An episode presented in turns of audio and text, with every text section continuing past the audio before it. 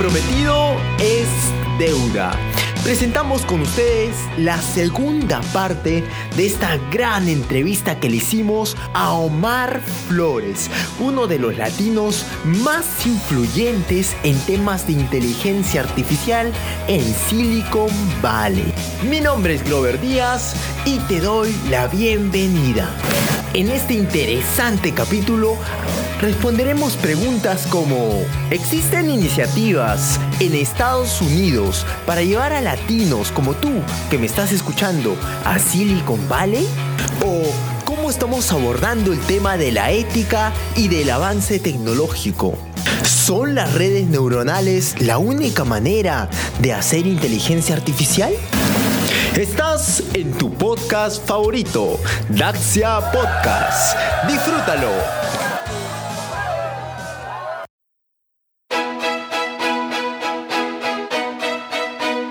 Eh, ¿Me podrías contar un poquito más acerca de, esa comunidad que, se está formando allá en Silicon Valley de latinos exclusivamente que, desean compartir todo esto a, sus compatriotas? Totalmente, hermano. Y, gracias por la pregunta. Ah, Mira, yo debería estar en Perú tratando de cambiar esto, ¿no? Por varios motivos no puedo hacerlo. Sin embargo, esa situación hace que quieras de repente de alguna forma estar en deuda con, la sociedad misma, ¿no? Ah, y de repente le pasa a Boris o les pasa a ustedes que están básicamente dando tiempo de ustedes mismos hacia la comunidad para crear oportunidades, ¿no? Entonces, ese mismo sentimiento lo tienen muchas personas en el Silicon Valley que se dan cuenta que ante la desigualdad de oportunidades, o sea, sería muy bueno exportarlas del Silicon Valley de repente a Latinoamérica. Con el tiempo nos hemos encontrado varios amigos con, este, con esta idea en la cabeza y hemos formado una organización que se llama Latinx in AI. Latinx es por X significa hombre o mujer, entonces latinos o latinas en inteligencia artificial hemos creado una organización que básicamente ah, tiene un, comité de educación, tiene un comité de diseño, tiene un comité de ingeniería, tiene un comité de investigación.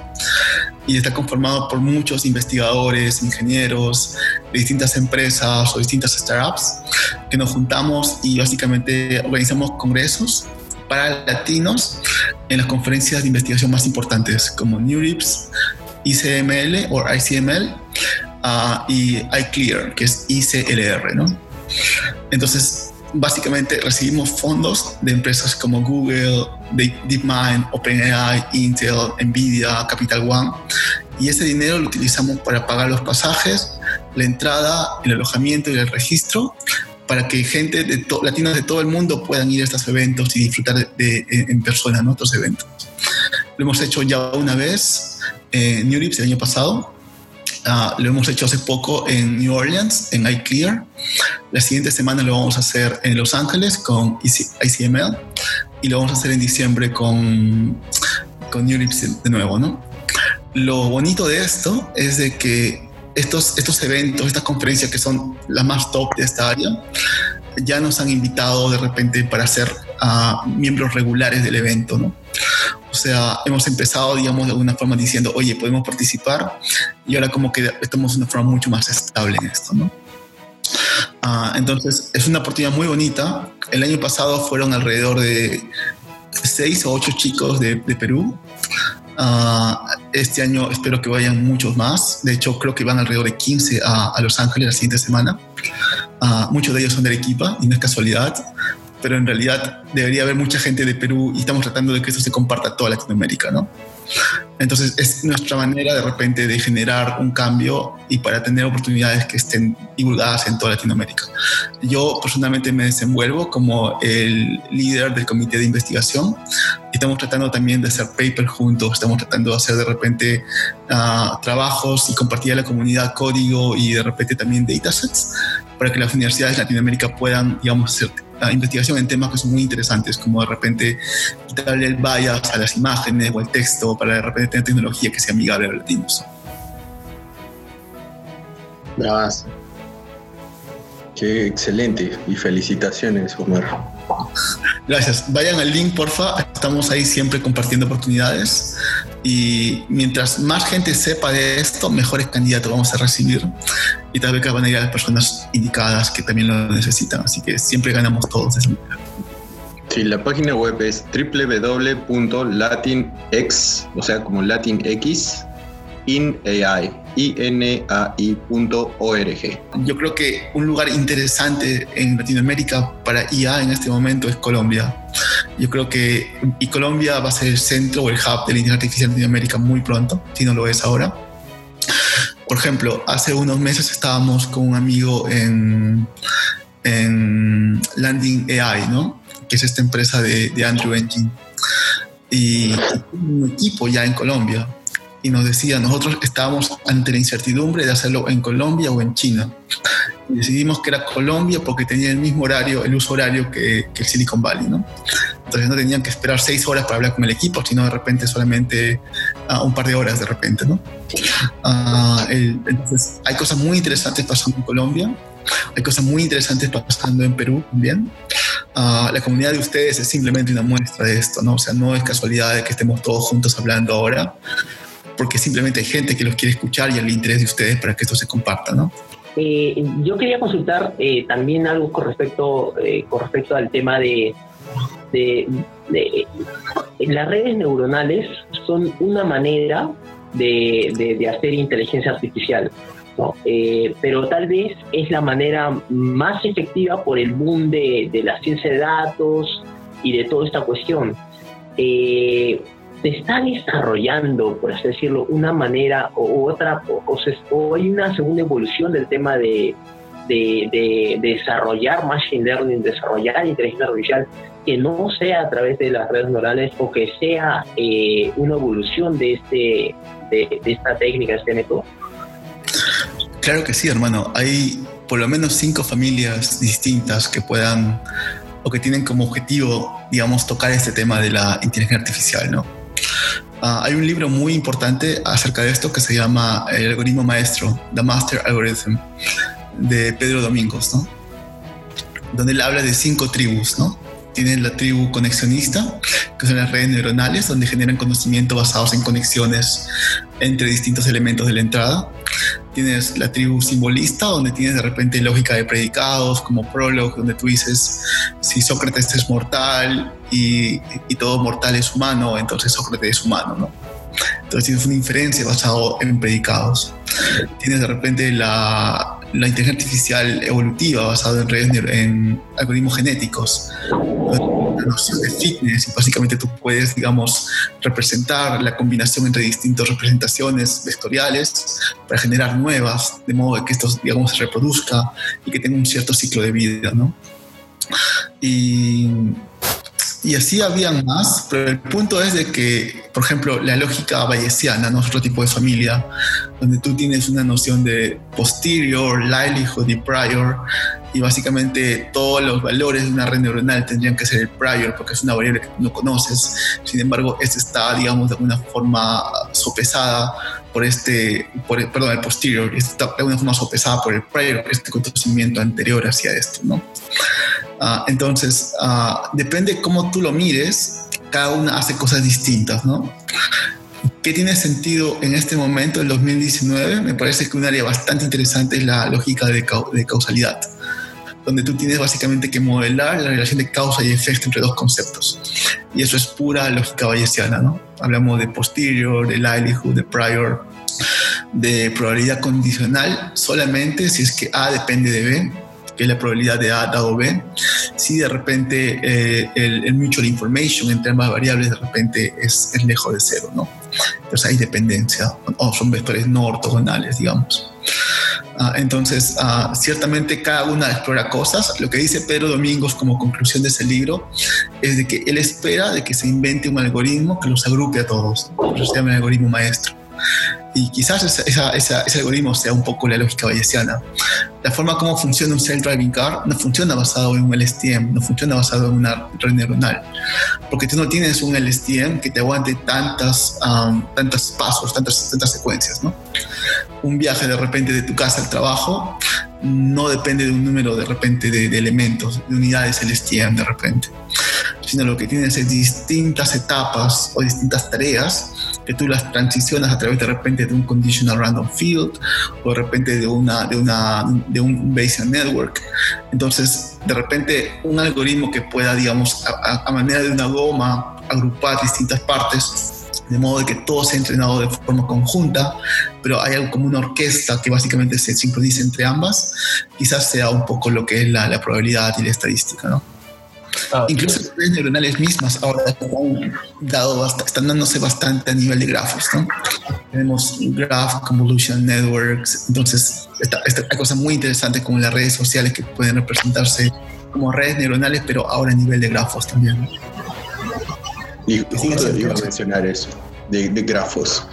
Actualmente ya explotó, ya, ya explotó todo esto de Graph Analytics.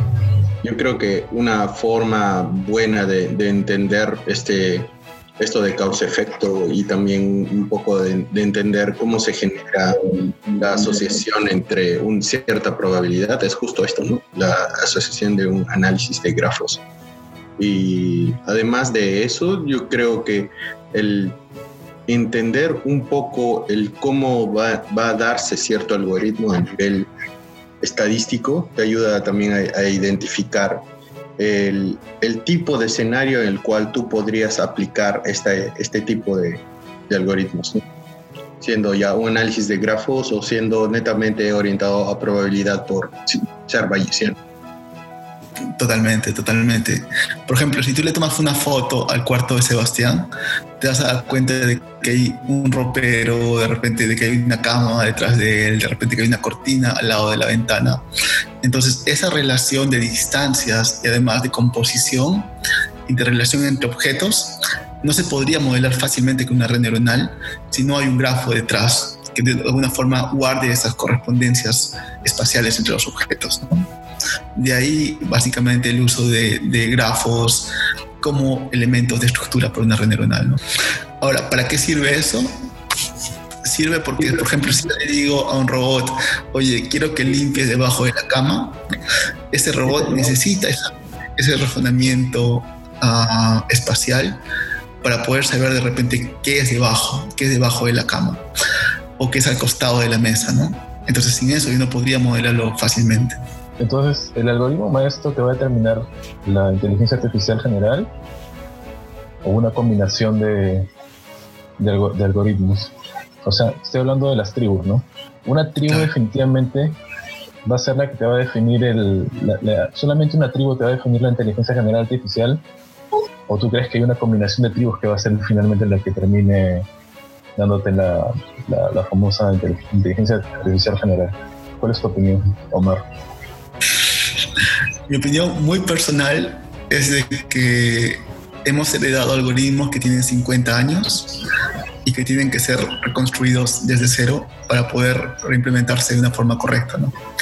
Hay muchas hipótesis que hemos tomado como válidas y me parece que es la misión de nuestra generación, eh, digamos, ponerlas en cuestionamiento. ¿no? Por ejemplo, uh, tú aprendes a manejar un auto y de repente con dos o tres prácticas ya más o menos sabes manejar. Un self-driving car, un auto que se maneja solo, necesita 100.000 horas de video para poder aprender, ¿no? Que son más de un par de días, ¿no? Entonces, algo estamos haciendo mal en la forma como hemos creado estos algoritmos para que demore y necesite tanta cantidad de información. Por ejemplo, tú tienes un CNN, un ResNet de repente, y tiene millones de parámetros entrenables, ¿no? Y, todo esto se reduce a de repente el valor predicho menos el valor actual elevado al cuadrado y dividido entre el número de observaciones, ¿no? O sea, ¿cómo es posible que millones de variables finalmente se reduzcan a un solo escalar al cual le llamamos el loss function o función de costo? Eso no debería funcionar, sin embargo, por algún motivo funciona. Uh, y esas son palabras de Andrei Karpathy, ¿no? Él decía, it shouldn't work, but somehow it works. Por algún motivo funciona en esta parte del universo, decía. Entonces, hay muchas cosas que son casi fuerza bruta en los algoritmos mismos que hemos heredado desde hace 50 años.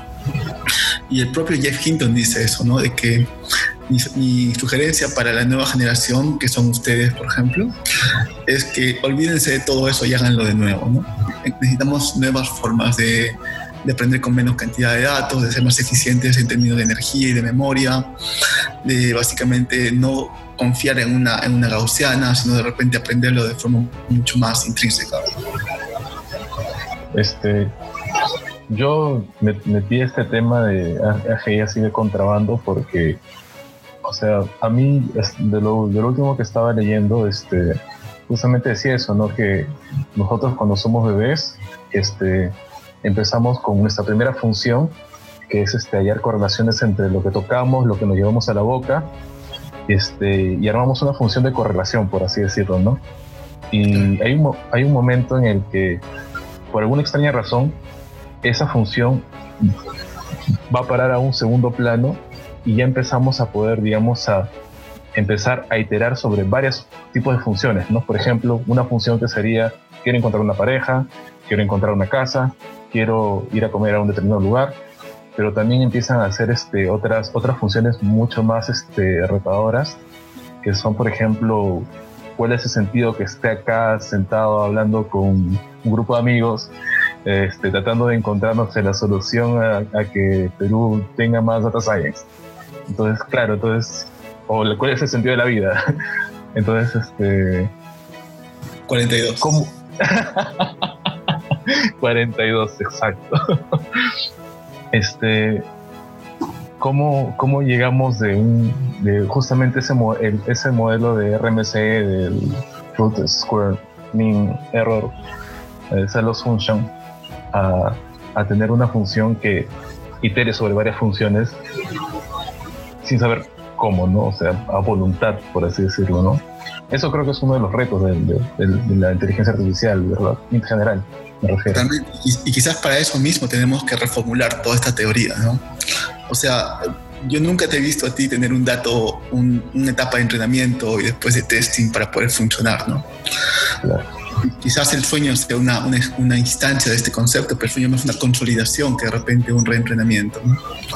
Uh, por ejemplo, un niño cuando, cuando nace empieza a hacer muchas preguntas, ¿no? Cuando empieza a hablar. Y este es un, gráfico maravilloso de que el número de preguntas se incrementa hasta que tiene cinco años. Entonces, ¿por qué hace preguntas? O sea, el algoritmo debería de repente hacer lo mismo, debería preguntarte directamente, oye, he descubierto esta nueva clase, ¿no? ¿Qué significa? O dame alguna relación de esta clase con las demás y sigo entrenando. Nunca debería de repente de parar. De repente el hecho que tengamos una etapa de training, testing y validation sea solamente un artificio, pero de repente no es la forma correcta de hacerlo. De repente todo es reinforcement learning, de repente todo es active learning. Uh, finalmente el niño a los cinco años deja de preguntar y es porque va al colegio. ¿no? En el colegio importa más la, la respuesta que la pregunta.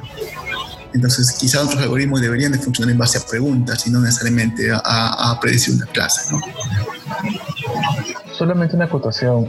¿No crees tal vez que nuestra fase de, entrenamiento es justamente esos primeros años de vida? Porque nosotros como especie, disculpen, nosotros como especie este, somos completamente inútiles. ¿Qué te digo? Los, los 10 primeros años de vida tal vez, o sea, al, menos los, los tres primeros o sea, nos tienen que cuidar. Y a partir de ahí recién como que caminamos por nuestra cuenta, podemos coger cosas por nuestra cuenta, pero ¿qué te dice, qué te dice digamos, el instinto de tu experiencia? ¿Tú crees que esos tres primeros años son años de, training o algo parecido? Eh, es una gran pregunta. Por ejemplo, uh, el nivel de conocimiento que adquieres en esos primeros años es brutal y por lo tanto tu learning rate debería ser mucho más alto. ¿no? Conforme si te conviertes en una persona mayor, tu nivel de atención mental es mucho menor, tu nivel de repente de, de aprender nuevas cosas también decrece, entonces probablemente el learning rate también es menor, ¿no?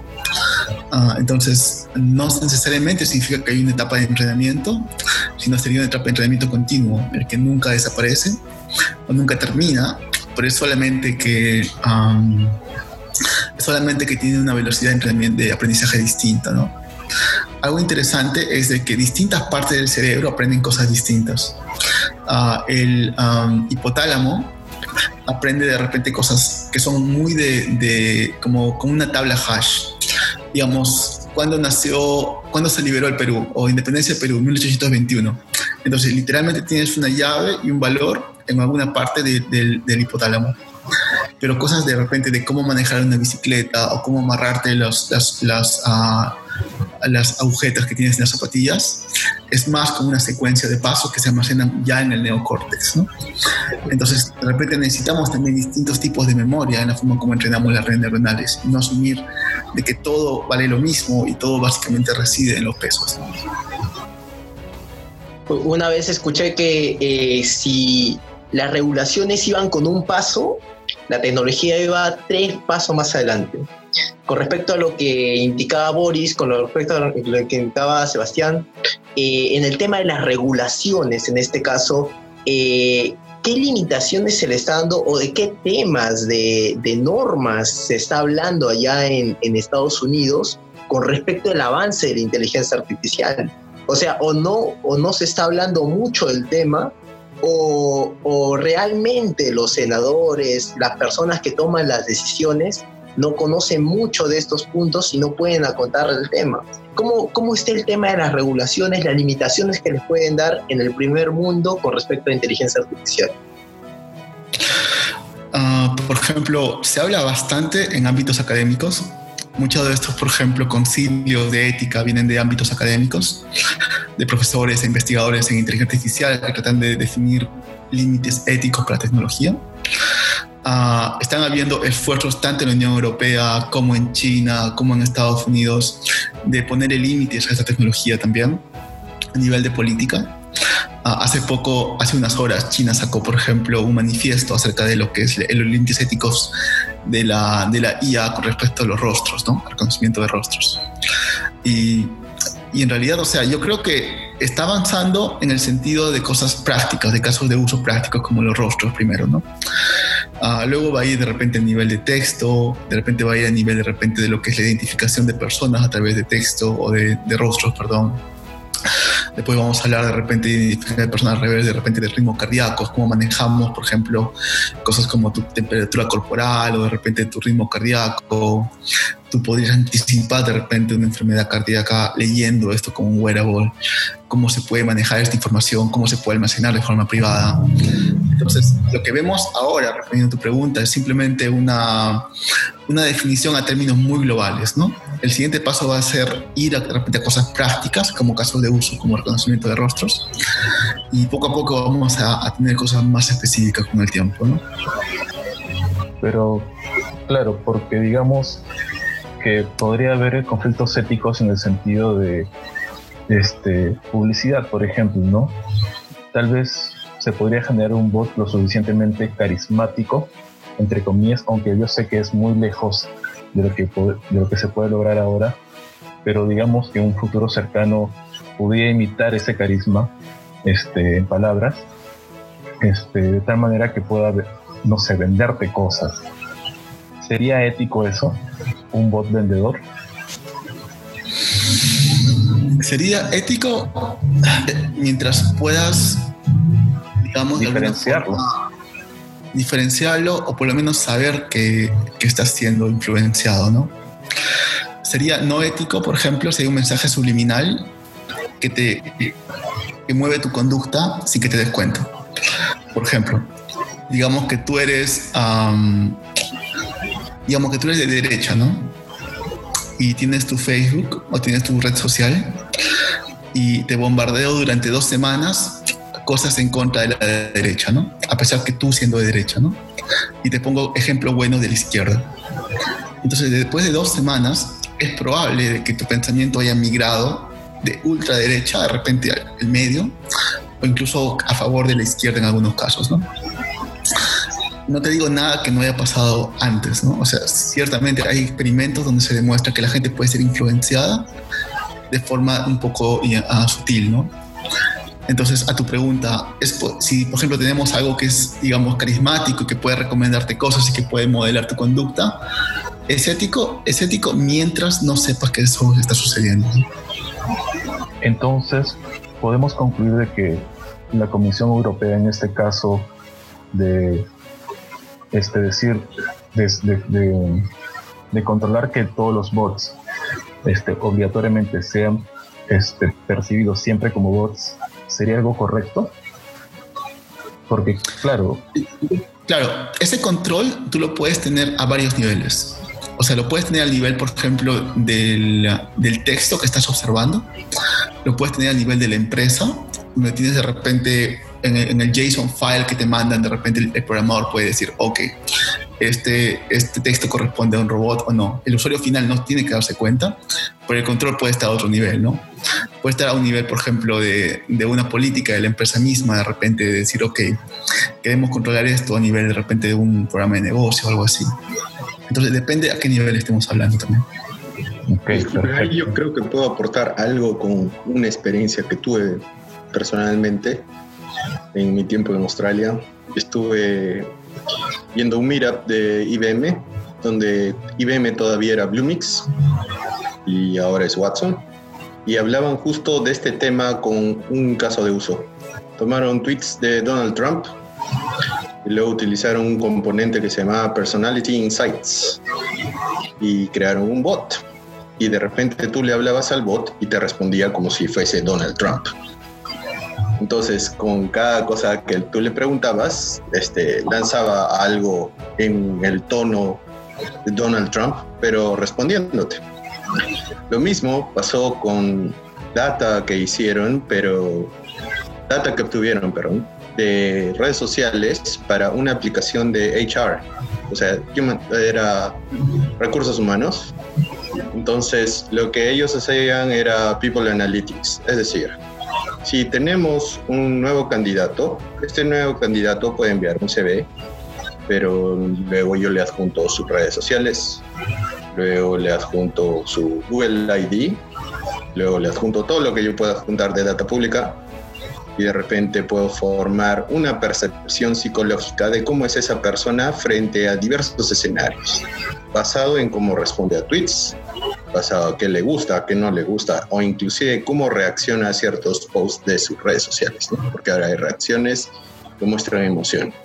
Y en base a eso se formaba cierto pie chart que te decía cuán este, estable, cuánto de líder tiene esta persona y diversas cosas. Entonces, si tú vas con tu humilde CV y por atrás te están haciendo todo eso, creo que es ético el decirles, oye, por si acaso si postulas a mi empresa, nosotros vamos a hacer esto.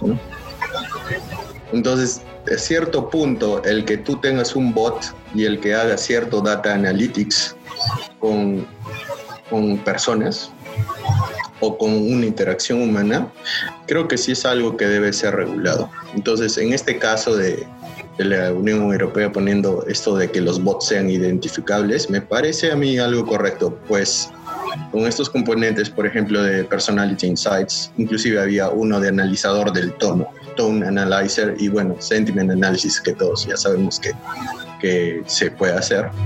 Pues siempre que hables con alguien, yo inclusive podría darme cuenta de cómo te sientes. Entonces es algo que, que podría hacerse, ¿no?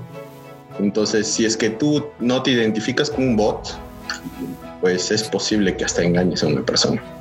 Como que estos temas dan un poco de, de, miedo, ¿no? Como que los robots al final van a terminar eh, poniendo al humano de esclavo. realmente tocar el tema de la ética, realmente tocar el tema del lenguaje, eh, el procesamiento del lenguaje natural, que el robot sea, te hable tal como con un humano sea, eh, te, pone un, plano, bueno, en mi caso, apocalíptico, ¿no? Es como que, no, sé, o sea, a veces hablar de esos temas tiene, tiene esa tendencia. Yo quiero acotar algo bastante rápido ahí. Y, es que este tema de ética e IA es algo que he estado trabajando bastante en los últimos años. Y, y, quería compartir un poco la conclusión a la que he llegado, ¿no? Y es de que ciertamente se, se requiere regulación yo inicialmente abordé estos temas pensando de que no, o sea, la ciencia es libre y básicamente la inventiva no tiene que tener límites y básicamente el ser humano mismo va a definir los límites a través del uso, ¿no? Conforme veo que esto mezclado con computación permite escalar estos avances a una gran cantidad de personas de forma rápida, yo siento de que sí se requiere que la política defina límites de su uso, ¿no? No de su investigación, pero sí de su uso práctico que toca a gente real, ¿no? Por ejemplo, cosas como datos sensibles, como el color de piel, como tu género, como tu edad, sí deberían ser reguladas, ¿no? El algoritmo, por ejemplo, debería ser capaz de que si tienes una variable que está relacionada a predecir algo, esa no depende de otra variable que está de alguna forma codificando color de piel o tu edad de repente, ¿no? Entonces, ese, ese enlace entre dos variables que ahora son dependientes porque existe una dependencia entre ambas estadísticas, no debería existir o debería ser penalizar en los algoritmos o en la forma como recolectamos datos, ¿no?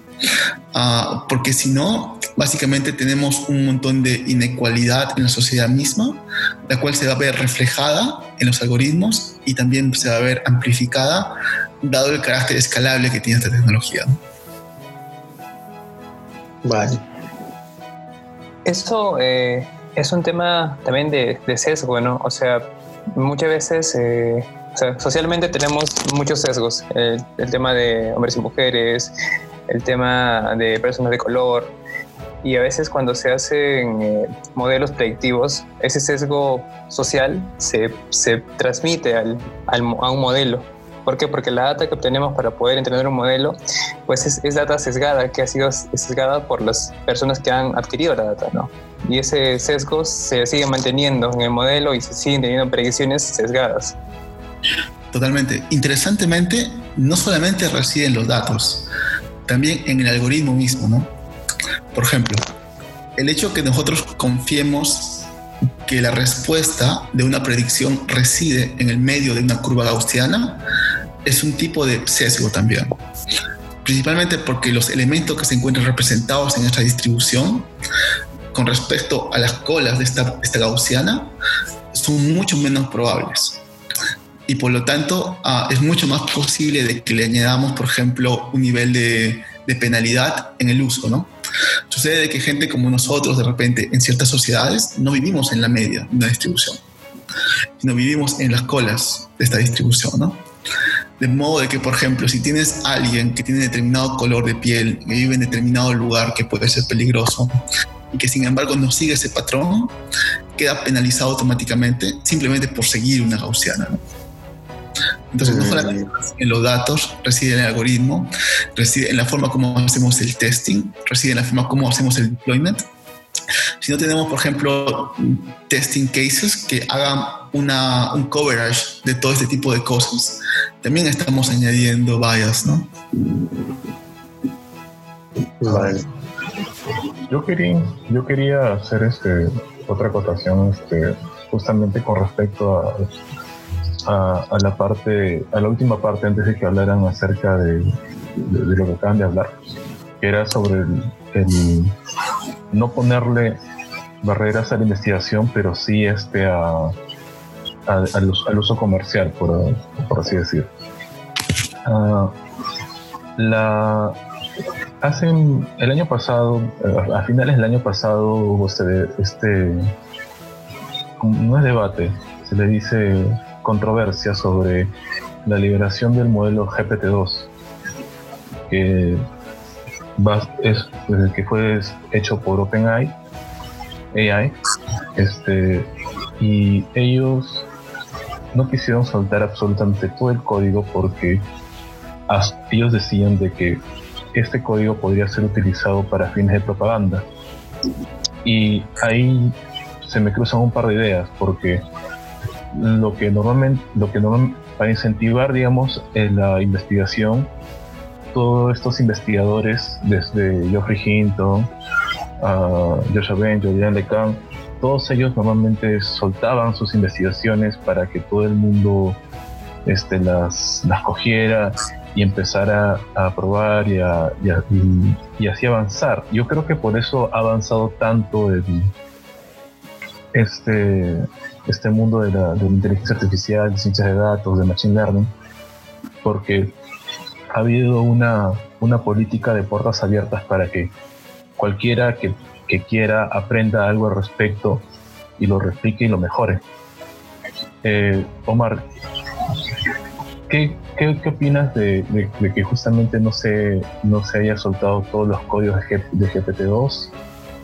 Porque digamos, ¿tienen o no tienen razón al, querer protegernos, si es que realmente nos están protegiendo, o si realmente solamente deberían soltarlo porque al soltarlo tal vez este, también se investiguen cuáles podrían ser el siguiente paso para evitar este, este propaganda, porque si ellos lo han logrado, hay gente que, que tiene, no sé si más recursos o más gente este, igual de preparada para llegar a ese mismo, a ese mismo modelo. ¿Qué opinas, Omar? Opino muy parecido a ti, Sebastián.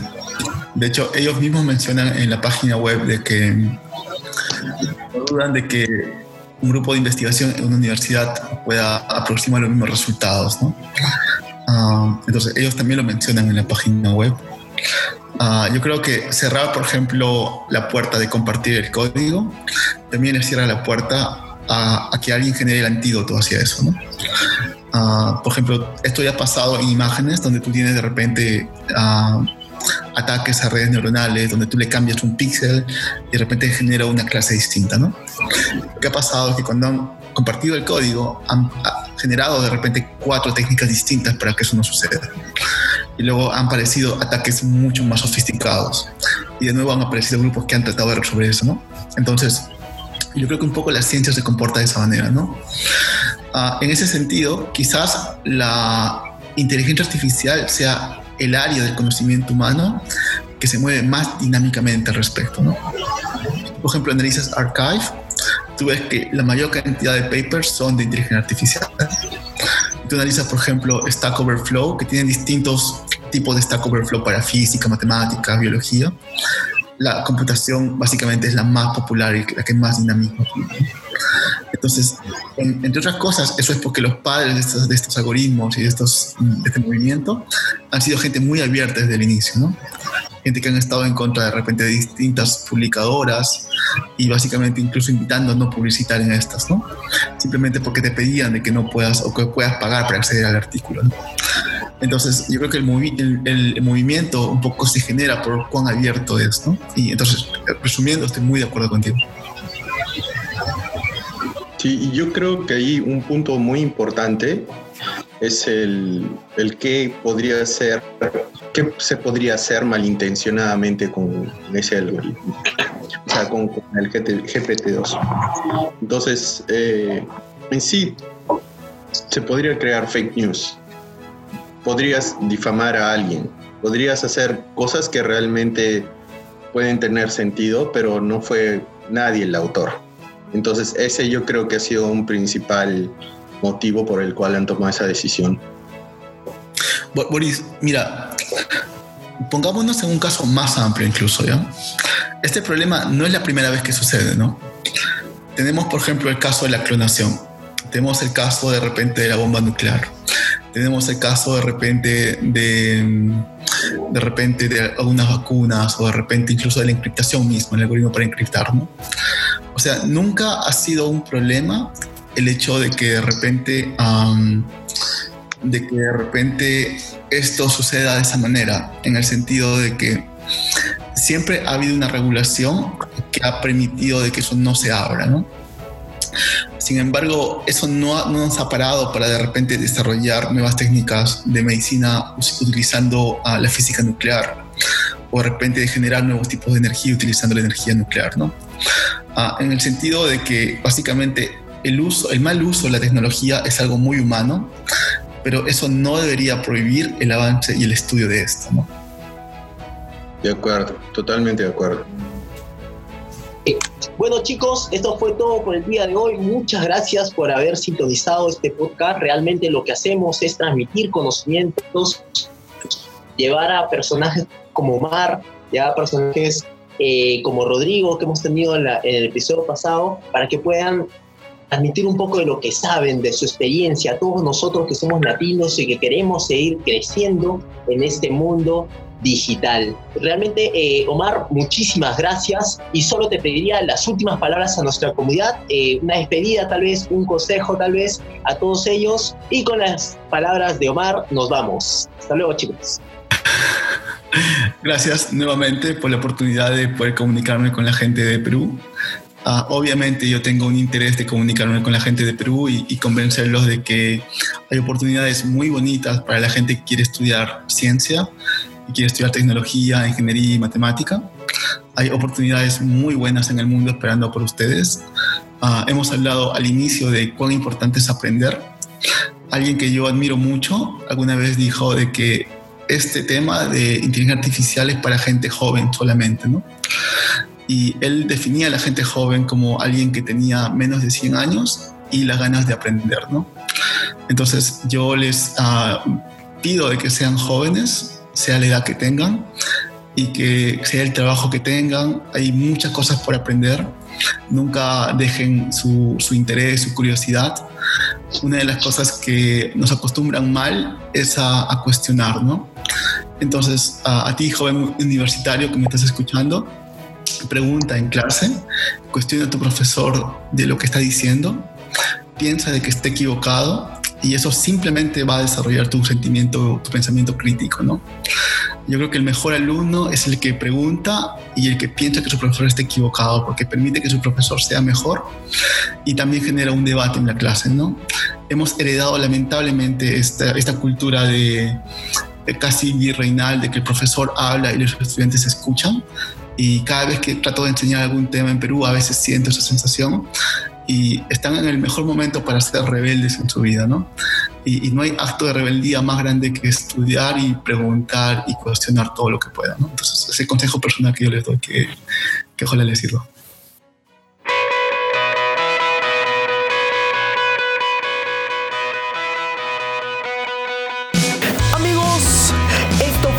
por el podcast de hoy. Gracias en verdad por todo el apoyo que estamos recibiendo. Gracias por tu compartido, gracias por tu like, gracias por tus comentarios, gracias porque estamos haciendo que este movimiento crezca cada día más. Estamos muy felices de que seas parte de este movimiento. Que más latinos puedan contagiarse de este espíritu, de esta pasión por la tecnología. Muchas gracias por habernos escuchado el día de hoy. Muchas gracias por estar aquí con nosotros y muchas gracias por darse un tiempo para ustedes, un tiempo para aprender. Realmente nunca debemos dejar de aprender. Gracias por vivir esto con nosotros y seguiremos hasta un próximo episodio. Esto fue Naxa Podcast.